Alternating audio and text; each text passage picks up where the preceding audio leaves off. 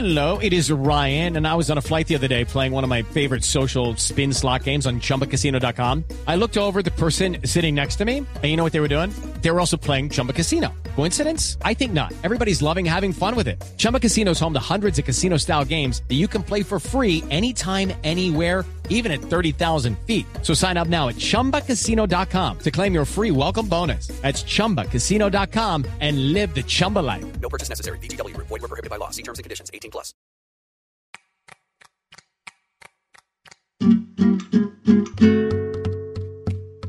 Alisten sus batidoras, sus espátulas y sus cucharas medidoras. Yo soy Rodrigo Rodríguez y este es otro delicioso episodio del recetario sonoro de ingredientes en peligro.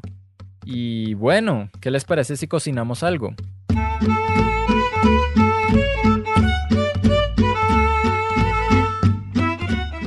El tiramisú suena como uno de esos postres con una larga y compleja historia, un plato tradicional que hacían en sus cocinas las nanas antes de la Gran Guerra.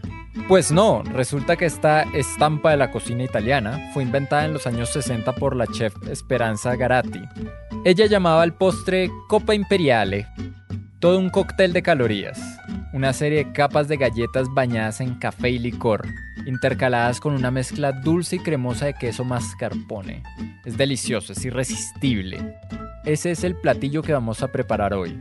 Haremos ese frío y suave postre que nos abruma con cada bocado, en el que podemos saborear el queso, las galletas, el licor y el café en una sola cucharada. Y sin más preámbulo, avanti.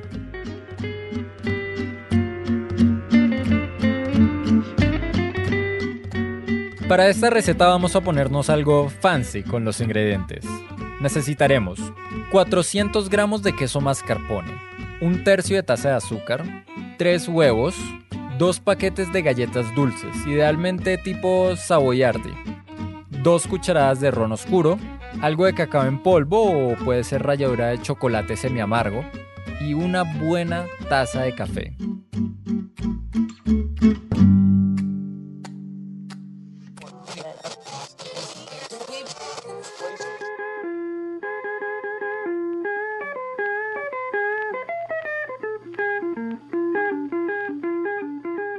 Hacer un tiramisú es como comerse una naranja. Es un poquito largo y complejo, así que lo primero es tomar un respiro largo y tomar un poco de ron ahora que lo tenemos a la mano. Listo, ahora sí. Empecemos por separar las claras de las yemas de huevo. Las yemas las vamos a batir con el azúcar hasta que nos quede una mezcla homogénea de un amarillo pálido. Poco a poco y a la velocidad más baja que tenga nuestra batidora, vamos añadiendo el queso mascarpone. Si quieren guarden una cucharadita de este queso dulzón para comer en el desayuno con tostadas. Es delicioso, me lo agradecerán después. En fin, ahora en otro recipiente ponemos las claras con una pizca de sal y batimos a punto de nieve, hasta que se formen picos en las aspas que ni la gravedad pueda tumbar. ¿Listo?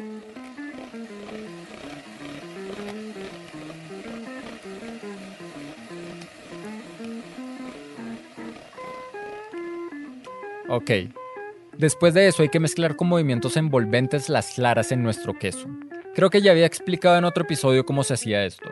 Ponemos una cucharadita de claras y la batimos normal en el queso.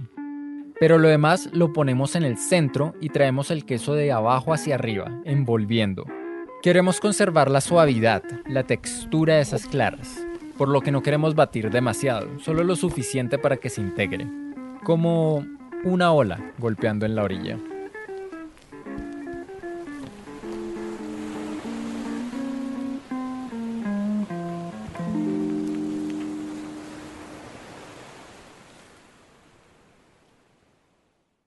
Y como dirían los franceses, ¡et voilà! Adelante, prueben la mezcla, está deliciosa. Esa es la base de nuestro tiramisú. Bueno, dejamos esto a un lado y... ¿Qué sigue? Ah, sí. Tenemos que hacer una taza de café.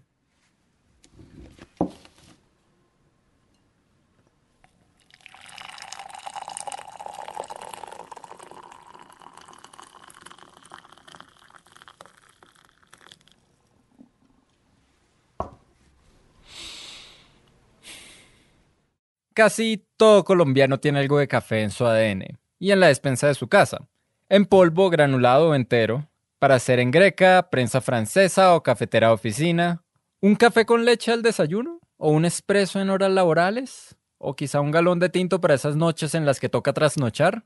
Pero para nosotros los colombianos, el café no es solo una bebida. No, para nosotros este grano que trajeron los curas jesuitas en el siglo XVIII es historia. Y en estos momentos, esa historia no augura un final feliz.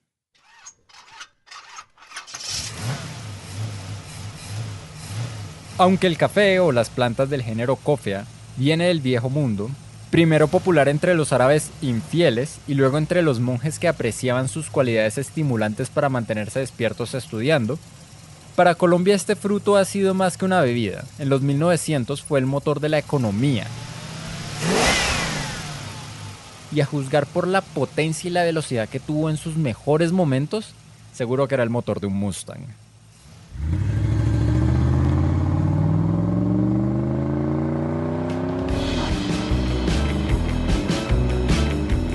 Con el auge de su consumo en todo el mundo, particularmente en los Estados Unidos, y las tierras ideales para cultivarlo, Colombia empezó a exportar café por montones a finales del 1800 y se convirtió rápidamente en el segundo exportador del grano en el mundo. Durante la mayor parte del siglo XX, el café y la Federación Nacional de Cafeteros fueron tan grandes, tan importantes para la economía nacional, que podían resolver cualquier problema, satisfacer cualquier capricho así de rápido. Los fletes para mandar café en barcos de carga a todo el mundo son muy altos. No hay problema, basta con unirse con los cafeteros de Venezuela y Ecuador y crear la flota mercante gran colombiana, toda una fuerza marítima para hacer sus envíos de café sin intermediarios. Así lo hicieron en 1946. Más del 70% de nuestra exportación anual es el café. Somos uno de los mayores productores del mundo, pero los gringos no lo saben. No piensan en Colombia como un país cafetero. Tranquilos, se puede contratar una gran agencia de publicidad para que cree un personaje memorable, un capicultor carismático con ruana y sombrero, y hasta se le puede dar una mula para que transmita el mensaje. Eso fue lo que hicieron en 1958, cuando nació el personaje de Juan Valdés.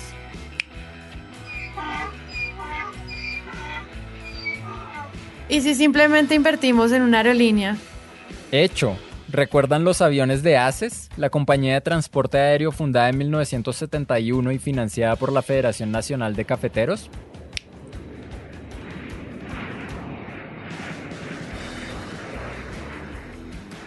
Después de 1962, con la firma del primer convenio internacional del café que determinó cuotas de exportación, estabilizó los precios de venta en el mundo y garantizó un sustento envidiable para los caficultores colombianos, todo el mundo quería estar en el negocio del café, sin importar el costo.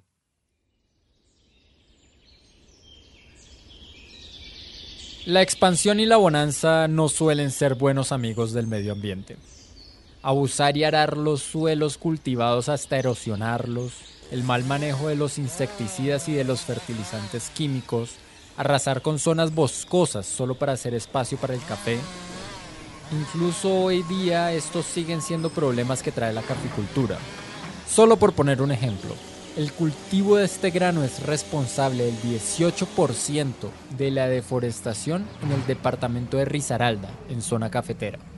En muchas partes del país, especialmente en el eje cafetero, el resultado de esta expansión fueron hectáreas y hectáreas de cultivos de café, a costa de todo lo demás.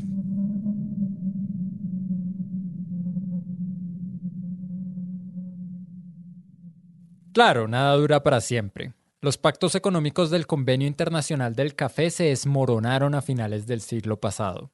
El mercado se llenó de nuevos competidores como Vietnam y Etiopía, los precios se desplomaron y los productores perdieron millones en el proceso. En pocos años, la industria cafetera de Colombia pasó de ser una fuerza imparable a estar a la merced de los caprichos del mercado. Y esto viene junto a todas las problemáticas ambientales que estoy seguro ya me han oído decir miles de veces en otros episodios. Es un cultivo amenazado por el cambio climático y los aumentos de temperatura. Tiene cierta propensión a las plagas como la roya y otros vectores, lo que ha llevado a un abuso de pesticidas y falta de variedad genética en los cultivos. ¿Qué puedo decir? Todo es cierto, para el café y para muchos otros cultivos. El cambio climático ha llevado a que muchas cosas que hacen parte de nuestra dieta compartan preocupaciones similares. No lo digo yo, lo dice la ciencia y lo dicen los mismos caficultores, como Nubia Loaiza y Sebastián Gómez. Cierto, en base a eso. Ahorita como, como el clima está, a veces hace cuando hace calor hace mucho calor, cuando hace frío hace mucho frío. Por ejemplo, ahorita que estamos en un invierno, saliendo del invierno, es verdad que sigue lloviendo, y ha habido pues inundaciones, derrumbes, lo que usted quiera. Después vienen veranos fuertes, súper fuertes, fuertísimos, o sea, extremos y, y eso es lo que genera también problemas. Entonces, aparte de que uno no puede planificar porque eso es impredecible. O sea, el clima incide en las plagas también, ¿cierto? Entonces, la roya, la broca, la arañita roja. La broca es una es un insecto que apareció hace unos años y nos hace mucho, mucho daño. De hecho, él se ha ido aclimatando. Aquí en la finca de la casa, como te digo, está a 1670. De los cafetales que están hacia arriba nunca se veía. Ya se ve. Usted, sufre, le toca, le toca llevarle riego, le toca. Así me pasó aquí con un lote, unos palos que sembré y hace como cinco años ya. Y hizo un verano el berraco, me tocó correr a ese lote, llevar, llevar agua a ese lote como sea y regar. Y regar, entonces se le, se le complica a uno a el trabajo por ese lado. Pero también la falta de nutrición incide también en las plagas. O sea, si yo no tengo para dar una buena nutrición a la planta, no tengo dinero porque no vendí bien, también eso me afecta, ¿cierto? O sea, si tengo un café desnutrido, pues ese no va a saber tan bueno. Siempre lo tengo que escoger. With lucky landslots, you can get lucky just about anywhere. Dearly beloved, we are gathered here today to. Has anyone seen the bride and groom? Sorry, sorry, we're here. We were getting lucky in the limo and we lost track of time. No, Lucky Land Casino, with cash prizes that add up quicker than a guest registry. In that case, I pronounce you lucky. Play for free at LuckyLandSlots.com. Daily bonuses are waiting. No purchase necessary. Void were prohibited by law. 18 plus. Terms and conditions apply. See website for details. Y si tengo muchas brocas, pues eso me va a llevar a tierra, entonces también lo tengo que escoger. Entonces, daña la taza si lo meto todo junto, ¿cierto? De pronto los que aguantaron, porque estuvo una, una crisis de café, de café muy grande. Los caficultores están quebrados, o están muchos todavía nosotros pues no es que los que se dedican al café especial, yo tampoco diría pues que millonarios, pues no, pero les va mejor, les va mejor que a los otros, diría yo. El café es un cultivo delicado. Si hay mucha lluvia o sequía o si las temperaturas empiezan a incrementar, los cultivos pueden perder calidad o hasta morir. Y todo eso está pasando. Hay informes de un incremento de 0.3 grados Celsius por década en las regiones cafeteras y estudios que muestran que las plantas reciben 19% menos luz solar en comparación a hace 70 años. Hay mayor presencia de plagas como la roya en toda Latinoamérica. Y sobre los cambios en el clima, los veranos eternos y los diluvios bíblicos, Bueno, muchos dicen que desde que en 2008 el clima se volvió totalmente loco y las lluvias mandaron la producción al piso, esos cambios han sido una pesadilla impredecible para los cafetales. Estos factores han hecho que algunos estudios algo optimistas declaren que para el año 2050 el mundo podría perder hasta la mitad de las tierras cultivables para café de variedad arábica a causa del cambio climático. ¿Y los pesimistas? Esos estudios dicen que en tan solo 30 años y debido al detrimento de abejas polinizadoras en la región, esa cifra podría llegar hasta el 88% solo en Latinoamérica.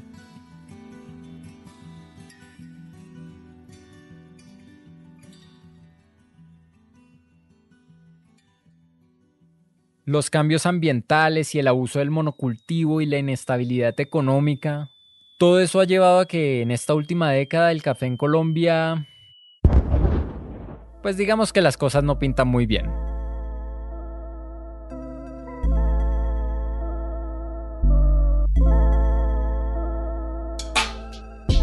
Hoy en día los precios de venta apenas cubren los costos de los cultivadores. A duras penas es una industria rentable, por lo que muchos han dejado de plantar café en lo absoluto. Algunos caficultores, como Nubia y Sebastián, se están adaptando, digamos.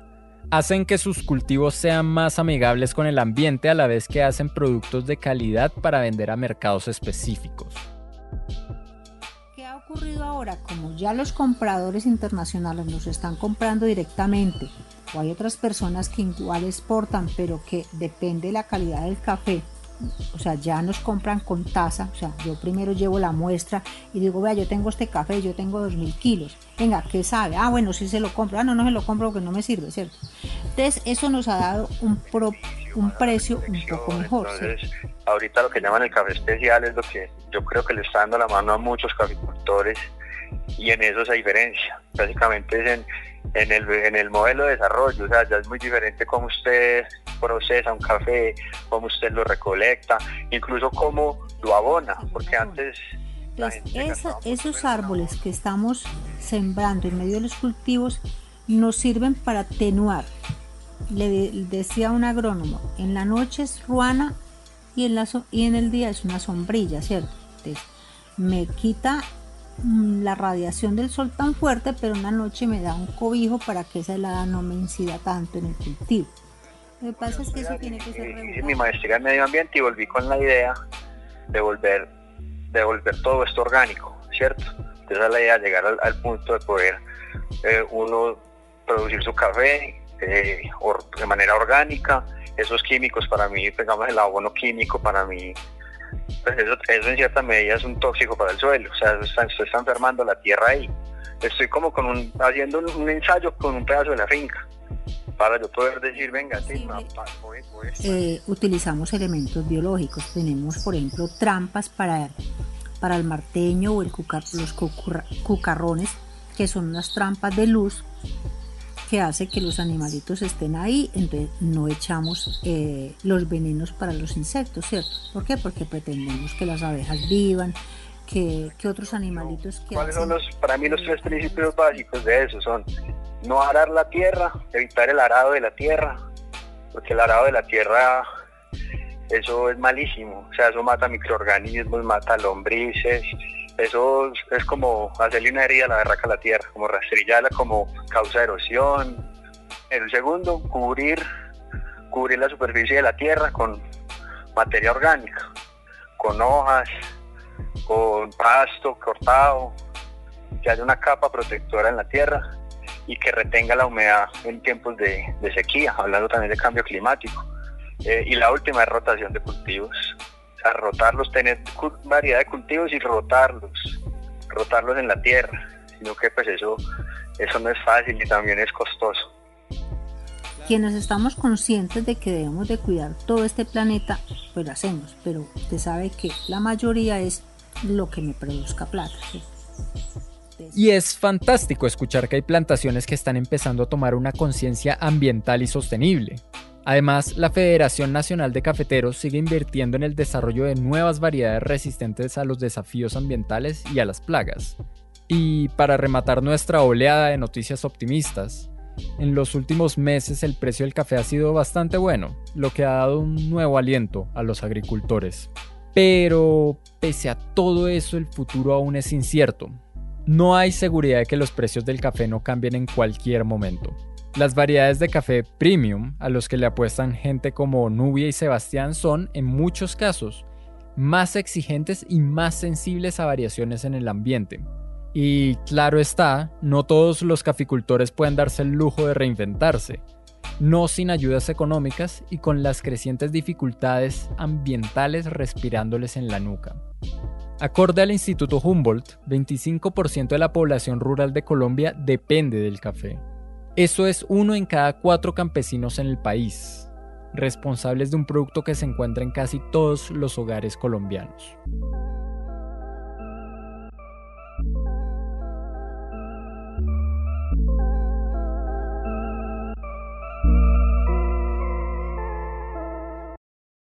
¿Qué se viene entonces? ¿Un futuro en el que el café es más escaso? ¿Un lujo más que la bebida popular que le da fuerzas a médicos y periodistas?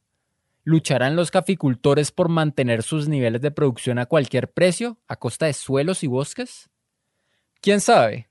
Como el sabor de una buena taza de café, es complejo.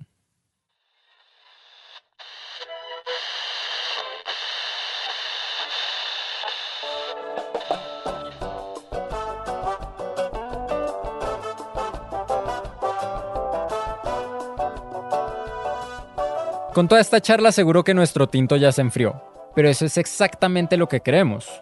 Le añadimos dos cucharadas de ron y ponemos el café en un bol. Ahora viene la parte más divertida del asunto, armar el tiramisú. Tenemos nuestra mezcla de mascarpone, tenemos nuestra tacita de café y nuestras galletas.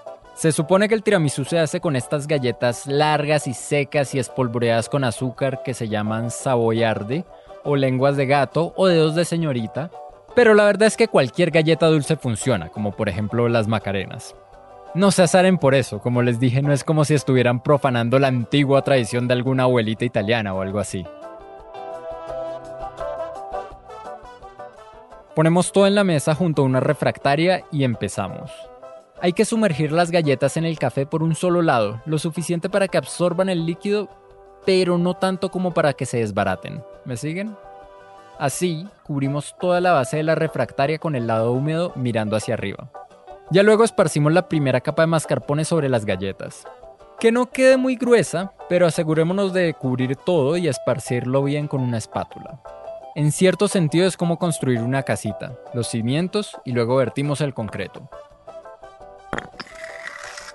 Eso es. Hacemos unas dos o tres capas dependiendo del tamaño de nuestra refractaria, alternando la dirección en la que ponemos el lado húmedo de las galletas. La primera capa hacia arriba, luego la siguiente hacia abajo y luego otra vez hacia arriba. Y ya cuando ponemos la última capa de mascarpone, esparcimos cacao en polvo sobre el postre o rayamos un cuadrito de chocolate semi amargo. Y no me pongan a hablar sobre el chocolate. Y ya está, hay que dejarlo reposando en la nevera al menos unas 8 horas para que coja la consistencia de un buen tiramisú. Pero ya después de eso...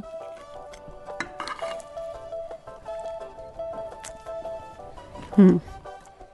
Sí, es un postre perfecto para una tarde fría, acompañado de una bebida caliente. Quizá un buen té.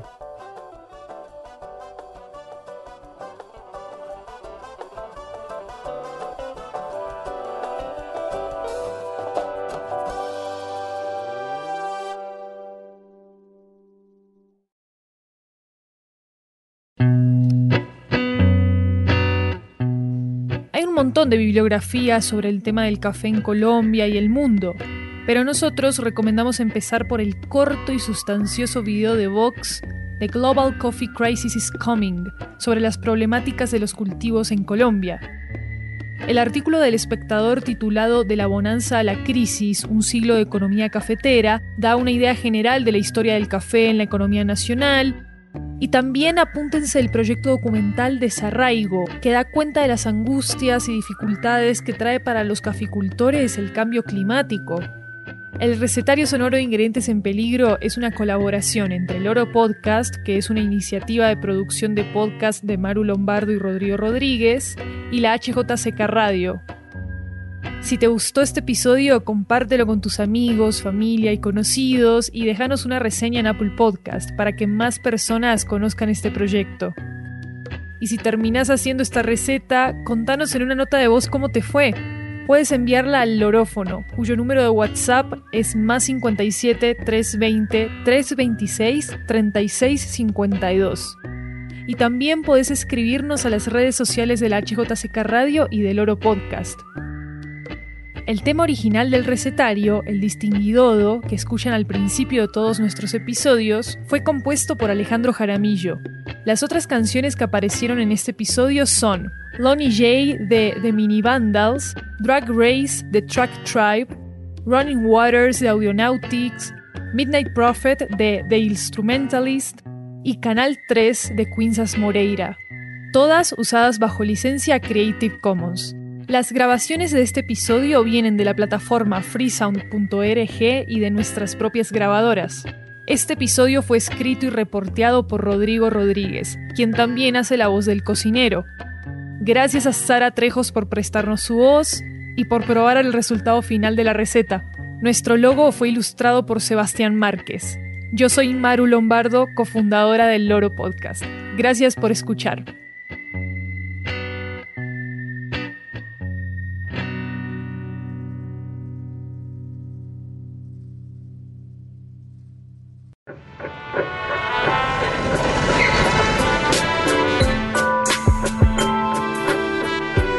Loro Podcast.